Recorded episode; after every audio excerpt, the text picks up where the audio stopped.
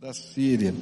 Queria que você pudesse abrir sua Bíblia no livro de Josué, capítulo 3, a partir do verso 2 até o verso 5.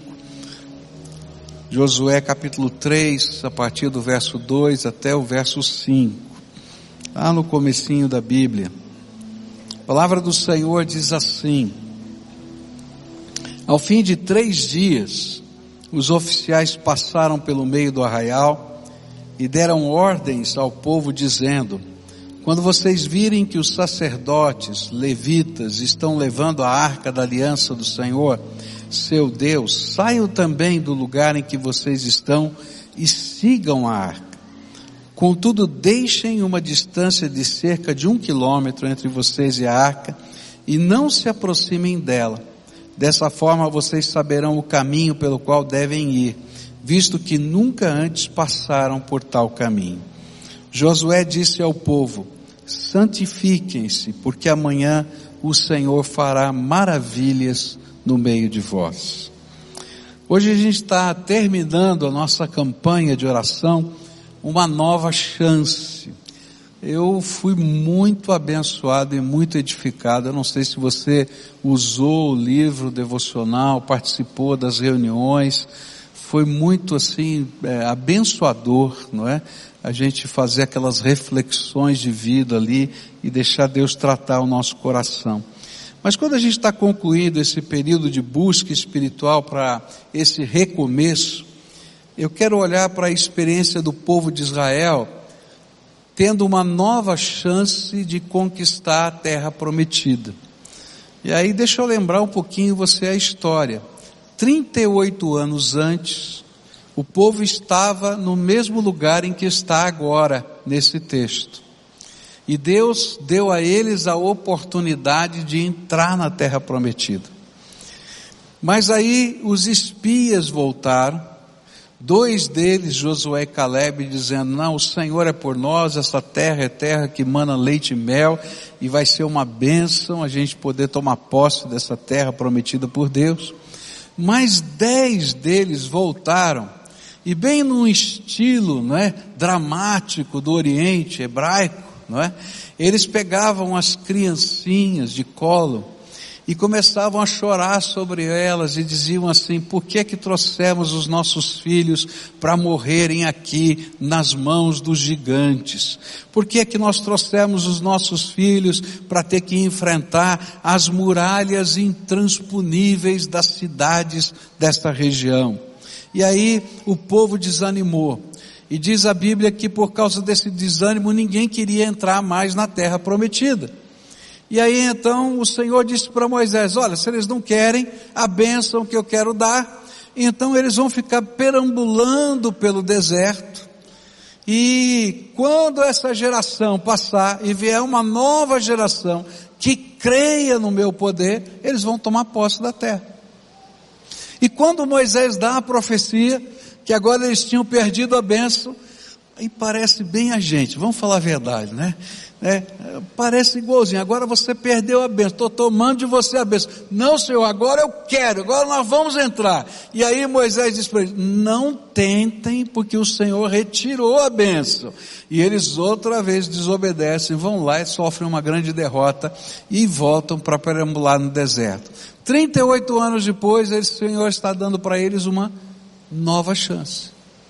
E essa nova chance é de tomar posse daquilo que o Senhor já havia prometido há tanto tempo atrás.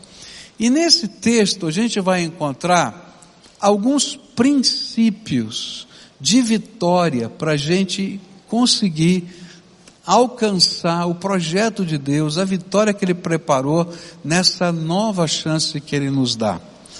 É, é interessante que todos nós não temos o controle do futuro e nós não conhecemos o que vem adiante de nós. E todos nós precisamos dessa graça de Deus, desses princípios aplicados na vida para poder obter vitória em todas as circunstâncias da vida. Então, o nosso objetivo nessa manhã é começar a estudar esse texto e saber quais são os princípios que o Senhor queria que ficassem marcados na mente desse povo como princípios de vitória, que deveriam nortear a vida futura desse povo. Deus vai usar palavras, Deus vai usar símbolos, Deus vai usar milagres para construir esses princípios que a gente vai começar a estudar aqui. Então, qual foi o primeiro princípio de vitória que eu queria dividir com vocês? Versículo 3 e 4, versículos 3 e 4, diz assim: E deram ordens ao povo dizendo: Quando vocês virem que os sacerdotes levitas estão levando a arca da aliança do Senhor, seu Deus, saiam também do lugar em que vocês estão e sigam a arca. Contudo, deixem uma distância de cerca de um quilômetro entre vocês e a arca, e não se aproximem dela. Dessa forma vocês saberão o caminho pelo qual devem ir, visto que nunca antes passaram por tal caminho. O primeiro princípio para a vitória, que a palavra de Deus está dizendo para a gente, e que representava como eles podiam conquistar essa segunda chance, era muito simples siga a arca. Fala para quem está pertinho aí de você, siga a arca. É, tem que seguir a arca. Bom, primeiro a gente tem que entender o que, que significava isso. A arca da aliança era o símbolo da presença de Deus no meio do povo. Era aquela arca onde as dez, tábuas, as dez leis, né, os dez mandamentos estavam escritos nas tábuas da lei, escritas é, que Deus havia dado a Moisés lá no Sinai. É, era, era o lugar onde uma porção do maná foi guardado para eles nunca, nunca mais esquecerem do milagre, não é? Onde estava também ah, aquele, aquele símbolo, né, da, da serpente que, de bronze que tinha sido levantada no deserto para que eles lembrassem dos milagres que tinham feito, sido feitos. E a ideia era que o Senhor está no meio do seu povo. Por isso, toda vez que o povo marchava, estava perambulando no deserto, a arca ia no meio. Duas fileiras do povo eram colocadas em marcha e a arca ia no meio. Quando eles acampavam, eles se organizavam em torno da arca. Quatro lados, norte, sul, leste e oeste, três tribos de Israel em cada lado e a arca no meio. E eles ficavam ali acampados, como se dizendo, o Senhor está no meio de nós. Porém, quando eles entravam numa batalha, diferentemente do que era esperado, o que talvez nós planejássemos, porque se eu tivesse planejando uma batalha, lá na frente de batalha eu ia colocar os meus melhores guerreiros. Mas eles faziam diferente. Quando havia uma batalha, primeiro ia a arca da aliança, carregada pelos sacerdotes e acompanhada dos levitas. E nesse caso ainda, eles iam entrar num terreno hostil. Todo mundo estava preparado para a guerra, eles estavam invadindo o, o terreno inimigo. Eles estavam mandando a arca da aliança, acompanhada pelos sacerdotes e pelos levitas, e os soldados mais poderosos ficaram atrás, a um quilômetro de distância. Que estratégia maluca. Para para pensar. Não é isso? A um quilômetro atrás. Eu fiquei pensando, por que, que tinha que ter uma distância de um quilômetro? Eu falei, muita, muito, muito longe, né? Por quê? Bom, eu vi muitas explicações ali, muita gente dando é, ideias, né? Comentaristas falando, um porquê por causa da santidade da arca e tal. Mas a que achei mais interessante foi que o Rio Jordão estava cheio e muito provavelmente haviam braços do rio e bancos de areia e que a um quilômetro de distância estariam numa ribanceira mais alta, e todos poderiam ver a distância o milagre que Deus faria de abrir o rio Jordão na frente deles. E então, enquanto os sacerdotes iam à frente, atravessando o rio Jordão, o povo estava atrás, numa situação mais alta, vendo que Deus estava adiante deles fazendo milagres. O ensino que está aqui para a nossa vida, para a minha vida, é que se eu quero vitória na minha vida, eu preciso entender que não são os preparativos que eu faço que me levam à vitória. Se você ler os capítulos 1 e 2 de Josué, você vai encontrar o povo de Deus se preparando para a batalha. Eles estão reunindo alimentos, a intendência está lá, a logística lá, está lá, eles estão preparando o acampamento, eles colocaram em disposição, em ordem, os vários batalhões e assim por diante. Mas o Senhor está dizendo para eles, olha, não é a logística, não é a intendência que vai fazer vocês ganharem essa guerra. Se você continua lendo a palavra de Deus, você vai descobrir que os espias foram mandados dois espiões e eles voltaram com as notícias da terra. E o Senhor está dizendo para eles: olha, não são as informações confidenciais, estratégicas que vocês conseguiram que vão dar a vitória para vocês. A vitória está em vocês me seguirem. A vitória sobre as muralhas intransponíveis, sobre os guerreiros gigantes, sobre o rio inundado, só pode vir se o Senhor estiver à frente de vocês. E esse é o princípio básico da nossa vitória. Se você quer ser vitorioso, siga Jesus. Deixa ele ir à sua frente. Porque se ele não for à sua frente, você está perdido. A ideia do texto é que eles nunca haviam passado por aquele lugar. E eu quero dizer para você que eu e você nunca passamos pelos caminhos que estão à nossa frente, no nosso futuro. O futuro não nos pertence. Então, se queremos vitória, o Senhor tem que andar à nossa frente. Nós temos que segurar na mão dele. Por isso Jesus disse: Eu sou o caminho. A gente vai aprender a andar com Jesus, segura na mão dele e ele vai nos levar à vitória. E a gente pode ficar tranquilo, mesmo que o exército esteja um quilômetro atrás, porque se Deus é por nós, quem vai ser contra nós? Um garotinho recebeu Jesus como Senhor e Salvador da sua vida. E aí alguém foi perguntar para ele, né, algumas coisas. Como é que está a sua vida? Tudo bem? Tá? Você está seguro? Tá? Estou seguro. E aí a pessoa perguntou para ele e disse assim: E se o diabo bater na porta da sua casa, o que é que você faz? Ele olhou e disse: Eu mando Jesus atender a porta. Se Jesus vai à nossa frente, não há quem possa e contra nós. E esse era o princípio de vitória. A gente segue a Jesus. E toda vez que a gente segue a Jesus, que a gente se compromete com os valores dele, com o reino dele, com o propósito dele, com as lições dele, em que área for da vida, a gente vai ter graça de Deus acompanhando a nossa vida. Pedir para Jesus ir na nossa frente em qualquer circunstância é sinal de vitória.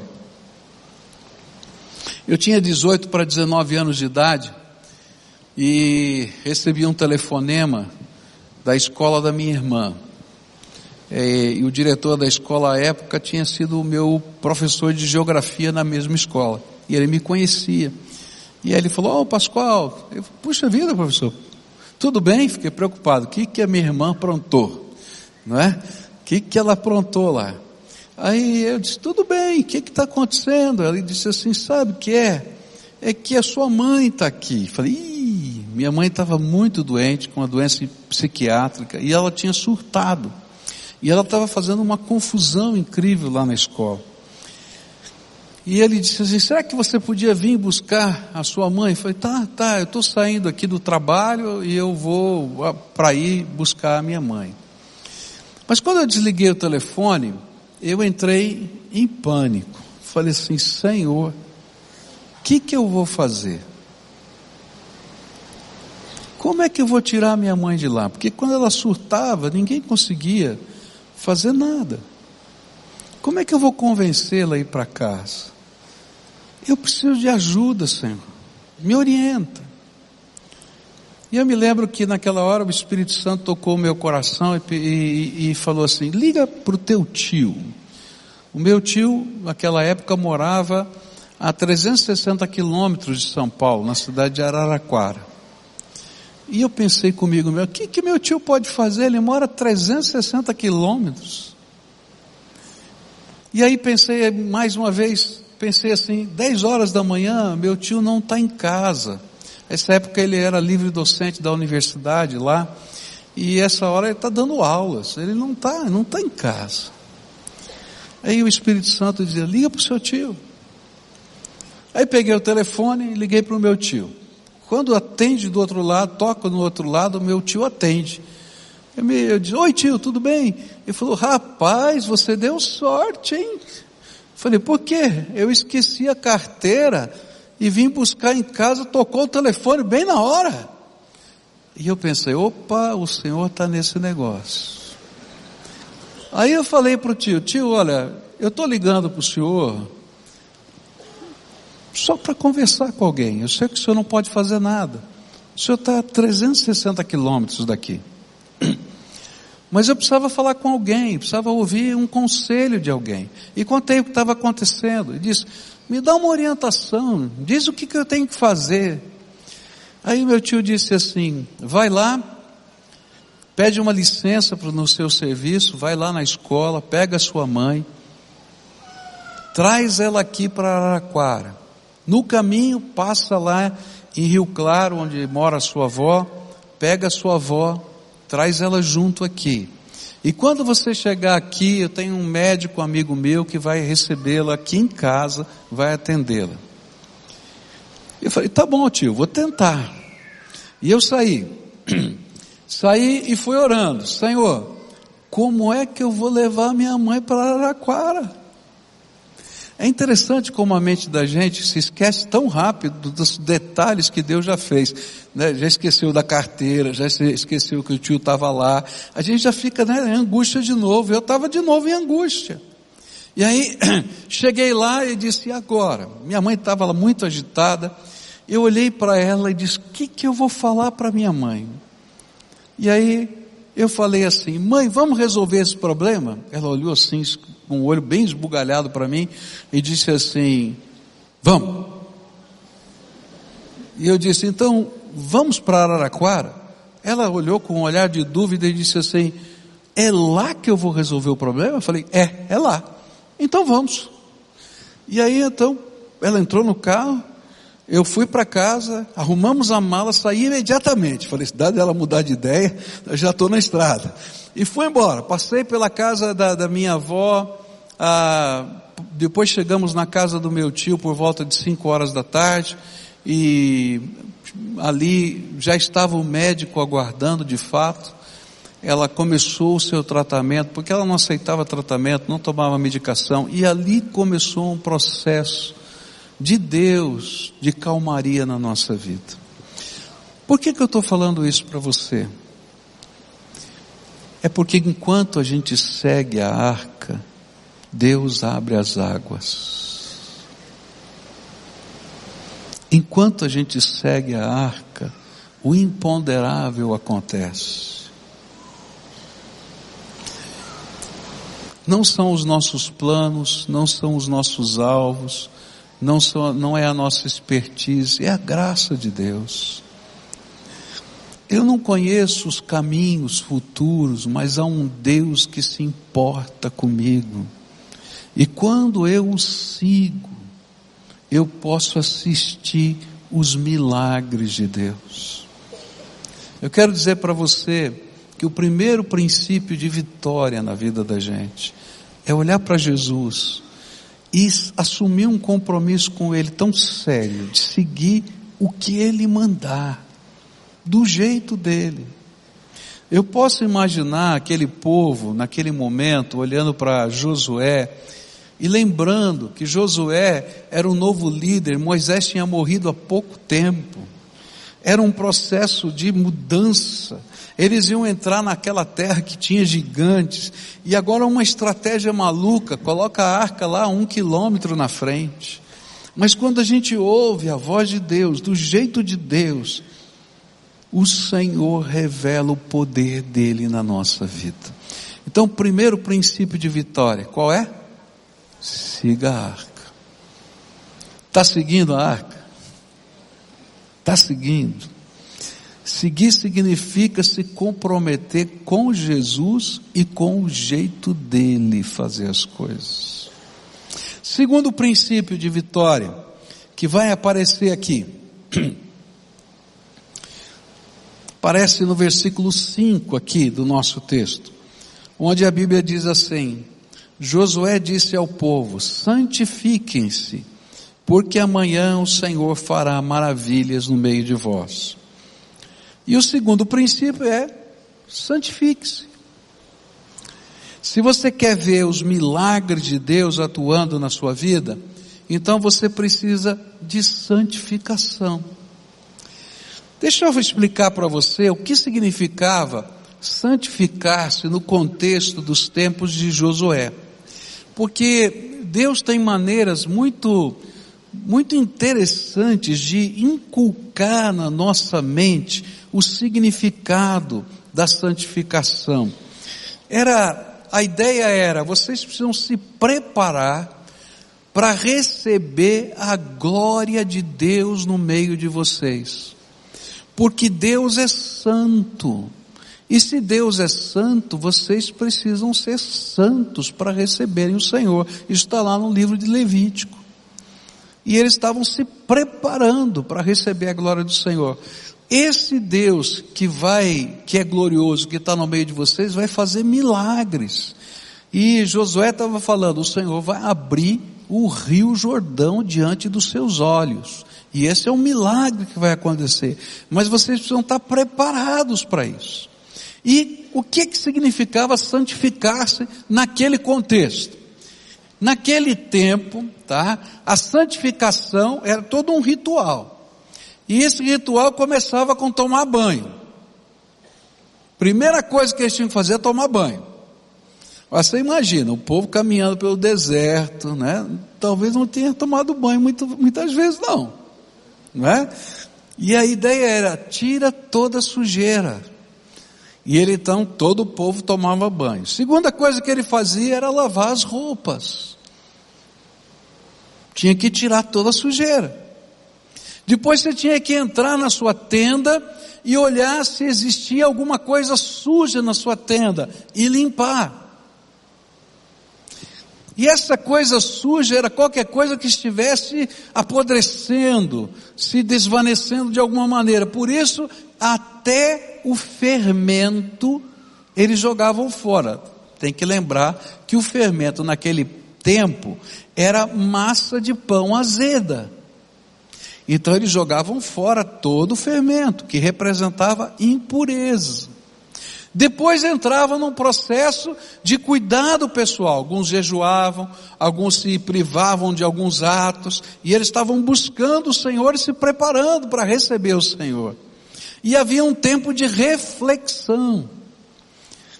Tudo isso era para deixar claro na mente deles e na nossa mente que santificação significa a gente estar adequado, separado, guardado, para que o Senhor possa caminhar no meio da gente. O que a Bíblia quer dizer para a gente, o que ela quer ensinar, é que se eu quero continuar caminhando na presença do Senhor, eu preciso colocar em prática a vontade de Deus na minha vida e tirar da minha vida aquilo que não presta é uma maneira de a gente não se conformar. Uma das lutas da nossa vida, e por isso às vezes as bênçãos de Deus são retidas, é porque a gente se conforma com o pecado. A gente acha que pecado não faz tanta importância. Não tem tanto problema. E a gente na nossa cabeça cria lá os conceitos de pecadinho e pecadão, né? Pelos efeitos sociais que o pecado tem, e não por aquilo que está fazendo na nossa vida espiritual. E o Senhor está dizendo: olha, vocês precisam se preparar, porque eu quero estar revelando a minha glória no meio de vocês. Então começa a adequar a sua vida aos princípios e valores que eu tenho ensinado para vocês. Tira o que não presta. Tira o que não presta. E na medida em que a gente vai tirando o que não presta, a gente vai permitindo que a glória do Senhor se manifeste poderosamente no nosso meio. Muitas vezes os milagres de Deus não acontecem na nossa vida porque a gente não aprende o segundo princípio. Eu quero seguir Jesus, estou no meio da marcha, mas eu quero que ele se adeque a mim e não eu a ele. E é interessante que quando a gente vai estudando a história, a gente vai descobrir que algumas semanas depois, eles têm uma grande vitória. Eles veem a cidade de Jericó cair por terra. E eles têm um milagre tremendo de Deus. O segundo grande milagre. O primeiro foi abrir o Rio Jordão. O segundo foi a, a queda das muralhas de Jericó. E aí depois daquilo, ah, os generais se reúnem e eles têm que enfrentar a cidade de Ai. E eles se reúnem e dizem assim para Josué, Josué, não precisa mandar o povo todo não, a cidade é muito pequenininha. A cidade é muito pequenininha.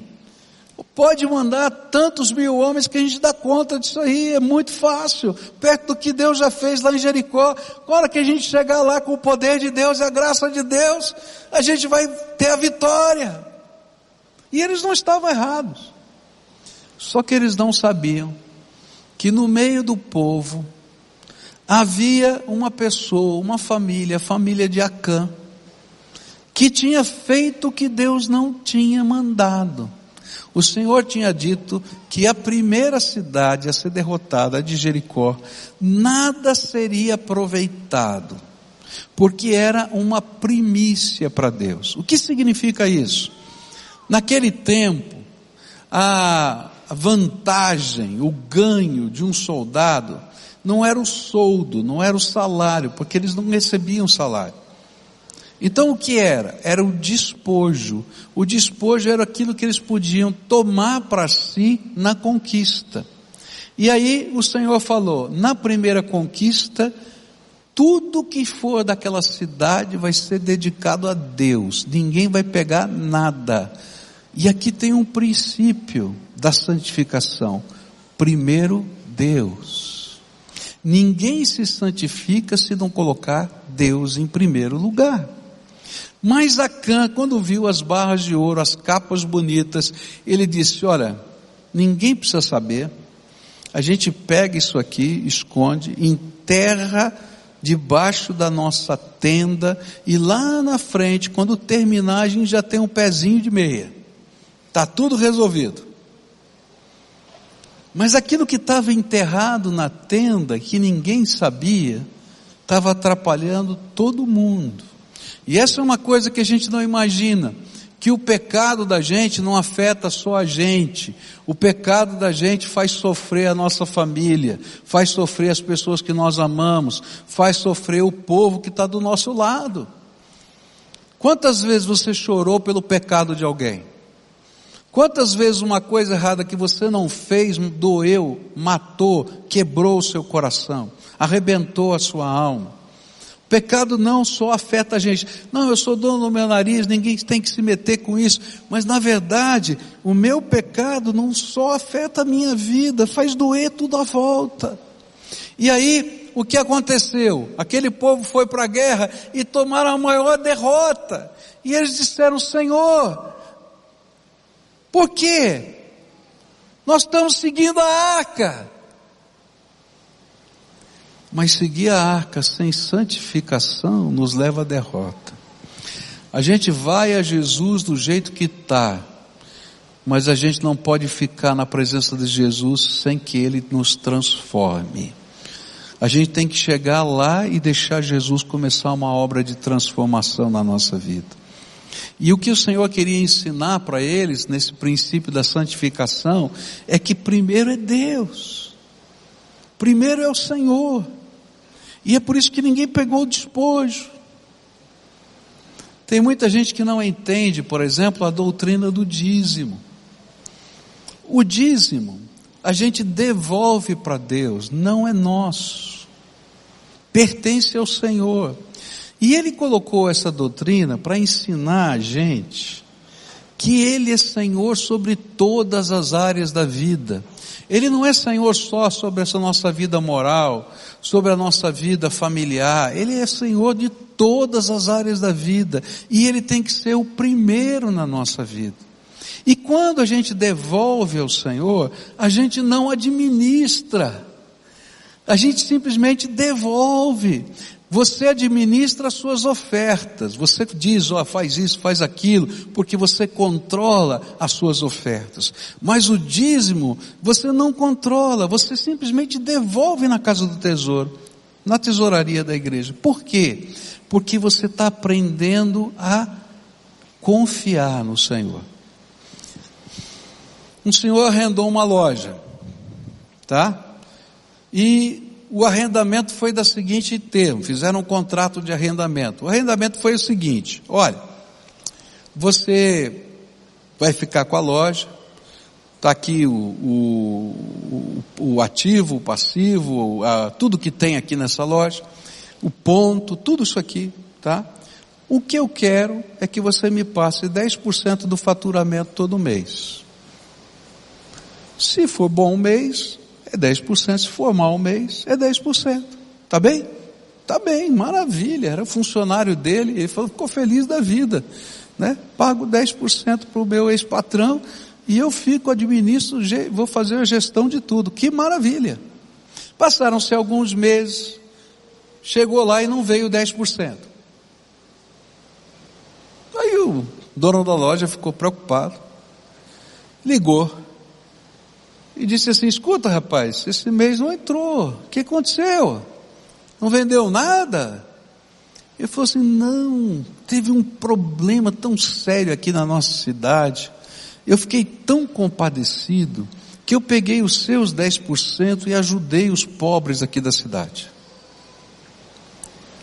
Falei, rapaz, mas por que, que você pegou os meus 10%? Porque o senhor é muito rico. Então eu achei que não ia fazer falta e dei lá os seus 10%.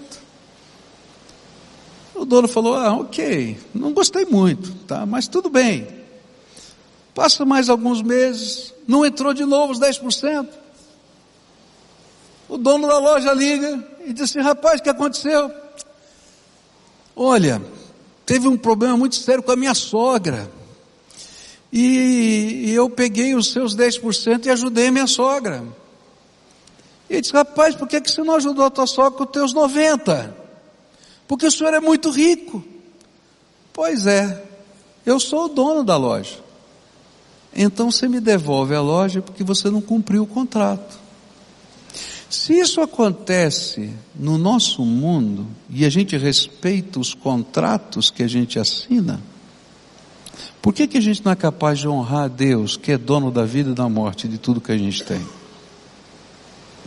O dízimo é exatamente isso. O Senhor está dizendo: Eu sou o dono de todas as coisas. E você, eu coloco tudo à sua disposição e coloco a minha bênção. Mas também retiro quando você é infiel. E eu não controlo, eu não digo vou fazer isso ou vou fazer aquilo, eu simplesmente devolvo porque não é meu. Santificação não é só o dízimo. Santificação é quando eu coloco Jesus em primeiro lugar em todas as áreas da minha vida. Assim como no dízimo, eu vou dizer, Senhor, como é que o Senhor quer que eu eduque os meus filhos? Como é que o Senhor quer que eu lide com os meus negócios? Como é que o Senhor quer que eu trabalhe nos meus relacionamentos familiares? E quando eu começo a colocar em prática essas coisas, tirando o que não presta e acrescentando o que Deus está querendo, eu me preparo para que o Senhor revele a glória dele no nosso meio. E aí, eu continuo seguindo a tenda, mas os sinais maravilhosos de Deus vão continuar acontecendo na nossa vida. Nessa manhã, eu vou parar por aqui, que meu tempo terminou. Mas tem mais cinco princípios que eu queria dividir com você. Convido você para estar hoje à noite aqui com a gente, para a gente poder estudar esses outros princípios de vitória. Mas nessa manhã eu queria terminar esse culto orando com você.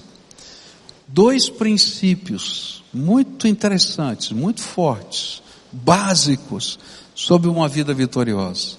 Siga a arca e santifique a sua vida. Não se conforme com o que já tem do Senhor na tua vida. Não se conforme, deixe o Senhor fazer mais, transformar mais, mostrar mais. E eu dou graças a Deus porque nessa ação de Deus, é, os milagres de Deus vão acontecendo na nossa vida. A gente vai aprendendo a servir o Senhor e coisas extraordinárias de Deus vão acontecendo no nosso meio. E eu posso dar testemunhos para você de coisas tremendas. Eu me lembro de uma ocasião nós estávamos construindo, começando a construção desse templo, batendo as estacas aqui dos alicerces. E tínhamos o dinheiro guardado, contratamos a companhia para fazer isso. E veio o plano Collor. Todo o dinheiro sumiu.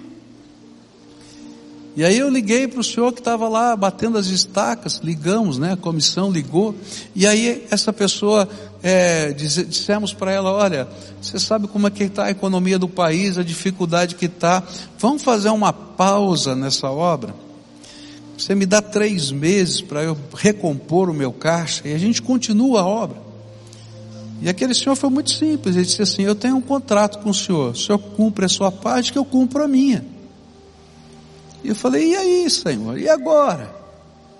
Mas a gente segue a arca e a gente se compromete com Deus deixa Ele, Ele guiar e ensinar todos os passos da nossa vida. E eu podia orar. Ninguém tinha dinheiro. E aí aconteceu uma coisa extraordinária. Tinha uma máquina de bater estaca e essa máquina pode tombar. Ela pode tombar para um lado, pode tombar para o outro, pode tombar para frente. Pensa num L assim, tombando para frente, a parte mais alta caindo. Mas para ela tombar para trás, dificilmente acontece. Ela ficar encravada com um triângulo assim na, na terra. E caiu essa nossa máquina exatamente desse jeito. Ninguém se machucou. E aí me liga o proprietário da empresa e diz assim: Pastor, o senhor sabe que teve um acidente, é, graças a Deus, ninguém se machucou, graças a Deus. Então, agora, para levantar a máquina, do jeito que ela caiu, de qualquer outro jeito, a própria máquina se desvira. Mas do jeito que ela caiu, só contratando um guindaste. Vem um guindaste aqui, levanta e coloca no lugar. Isso custa muito caro. E o senhor sabe como é que está a economia do país, está difícil. E eu, pois é. Então eu quero fazer uma proposta para o senhor. Eu vou, eu tenho um serviço para fazer fora, que vai levar quatro meses.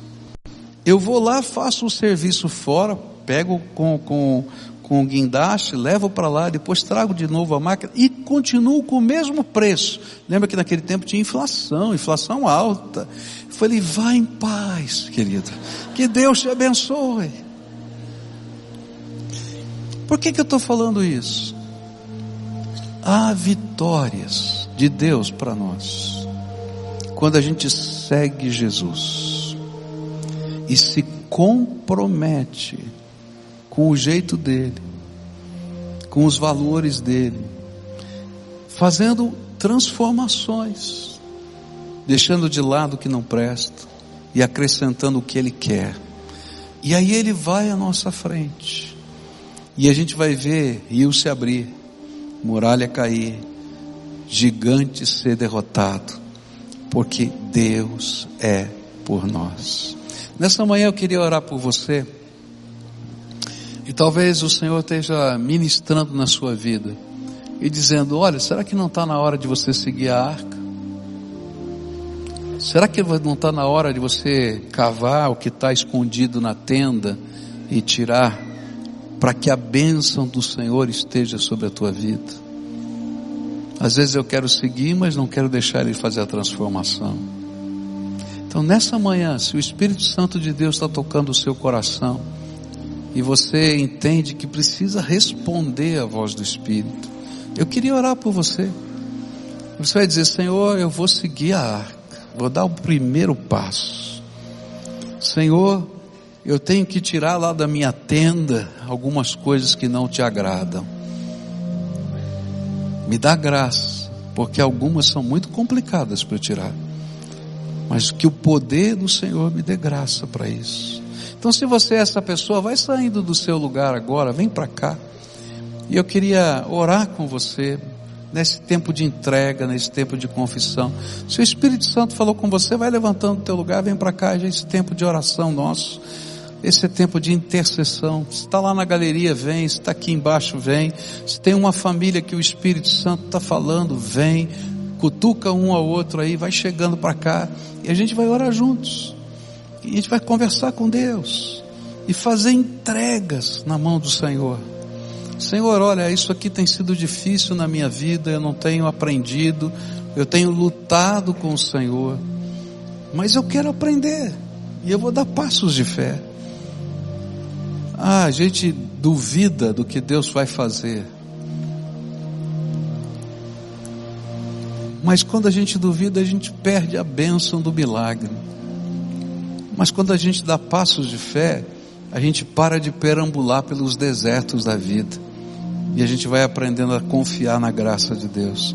Então, se o Espírito Santo está falando com você, vem para cá. Pode vir, em nome de Jesus. Você conhece o teu coração. E você conhece a voz do Espírito. Então agora é tempo de entrega, da gente fazer essas entregas na mão do Senhor. E o Senhor vai receber. Eu não sei o que é que o Senhor está falando com você. Mas quando ele fala, a gente, ele é digno de uma resposta. E aí a gente vai e entrega aquilo que ele está falando ao nosso coração. Isso. Pode vir. Muito bem. Que benção. Uma das coisas mais gostosas é a gente aprender a ouvir a voz de Deus discernir a voz do Espírito no coração da gente. A gente aprende a discernir a voz do Espírito ouvindo um sermão. O Senhor vai te ensinar a ouvir a voz do Espírito quando você está lendo a Bíblia. E às vezes Ele vai te ensinar a discernir a voz do Espírito naquele mover do Espírito Santo no coração da gente. Lembra que eu falei que é, eu senti né, que eu tinha que ligar para o meu tio e tal são mover do Espírito Santo na vida da gente, que vai falando com a gente. E a gente tem que aprender a discernir essa voz, tá? Essa semana, a semana passada eu falei sobre o devocional atômico lá no, no, no Instagram. Essa semana eu vou falar como você discerne a voz do Espírito na tua vida. Então, cada dia eu vou falar, dar uma dica diferente de como você discerne. Então, vai lá, me procura lá no Instagram e a gente vai estar tá comentando sobre isso. Cada dia, um minutinho, eu vou dar uma dica diferente. Como é bom a gente ouvir a voz do Espírito Santo. Mas agora a gente vai orar. Tá combinado? Primeira oração é tua. O que que o Espírito ministrou na tua vida? Então, se tem alguma coisa para você confessar, você confessa. Usa as tuas palavras agora. Se tem alguma coisa para desenterrar, desenterra. Se tem alguma área da tua vida que você tem dificuldade de seguir Jesus, você vai dizer: Senhor, eu hoje me rendo, vou te seguir aqui. Às vezes são áreas que a gente se sente tão confortável, tão seguro, tão capaz, e Deus dá uma invertida na vida da gente para a gente aprender que a gente não é tudo isso E aí a gente tem que levantar a cabeça e dizer: Senhor, eu vou aprender a fazer do teu jeito. Então, talvez você esteja vivendo esse momento na tua vida. Então, faz essa entrega. E se compromete com o Senhor agora. Agora quero orar por você. Senhor Jesus, está aqui o teu povo. Um povo que se chama pelo teu nome. Tua palavra diz que se nós que nos chamamos pelo nome, pelo teu nome, nos humilhássemos e orássemos e nos convertêssemos dos nossos maus caminhos, o Senhor ouviria dos céus, curaria, perdoaria os nossos pecados, curaria e sararia a nossa terra. Ô oh, Pai, eu não sei o que está acontecendo na vida dos teus filhos, mas estão procurando a vitória que vem das tuas mãos. Alguns, Senhor, na vida familiar, alguns na vida profissional, na vida financeira. Alguns, Senhor, na vida moral. Ó oh, Pai, Tu és a nossa vitória, é isso que a gente aprendeu. Então agora, Pai, vem sobre o Teu povo e abraça os Teus filhos com a Tua graça. Ilumina a mente deles com a Tua sabedoria Dá, Senhor, as tuas estratégias e não as deles. Da graça do Senhor, da graça. Se há pecados que impedem o derramar da tua bênção, perdoa esses pecados, mas remove do meio deles também, Senhor, essas ações, de tal maneira que a tua bênção venha sobre eles e que eles sejam santificados pela tua graça Coloca no coração deles, Senhor, um sentimento de inconformação. Porque eles, para que eles desejem mais do Senhor, para que eles busquem mais do Senhor, para que eles creiam mais no Senhor, para que eles caminhem, Senhor, mais sérios na tua direção. Que o Senhor esteja com eles, que a bênção do Senhor se revele na vida deles. Eu quero te pedir, Pai, faz sinais na vida deles, milagres na vida deles hoje, amanhã, essa semana. Assim como o Senhor mostrou e o povo assistiu a arca entrando na água e a água baixando até que eles pudessem passar pé enxuto. E que eles vejam os teus sinais e creiam que poderão enfrentar os gigantes que têm à frente, porque o Senhor vai à frente deles. Escuta, Deus, a nossa oração. Marca a vida deles com o teu poder. É aquilo que eu oro em nome de Jesus. Amém e amém. Agora todo o povo de Deus de pé, dá a mão para quem está perto de você. A gente vai encerrar o culto assim. Eu gosto de encerrar o culto assim, na presença de Deus.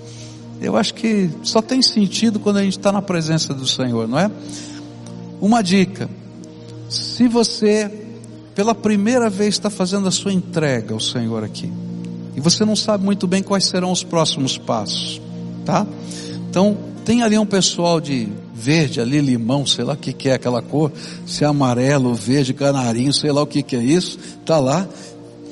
Diz para eles assim, ó, me ajuda. E aí eles vão colocar alguém que vai poder acompanhar a jornada espiritual de vocês, tá?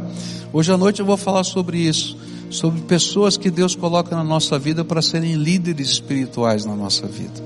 E como é importante isso na vida, né? na vida daquele povo e na nossa vida também, tá? Quem vai ser seu líder espiritual? Alguém como você, que tem defeito, que tem problema.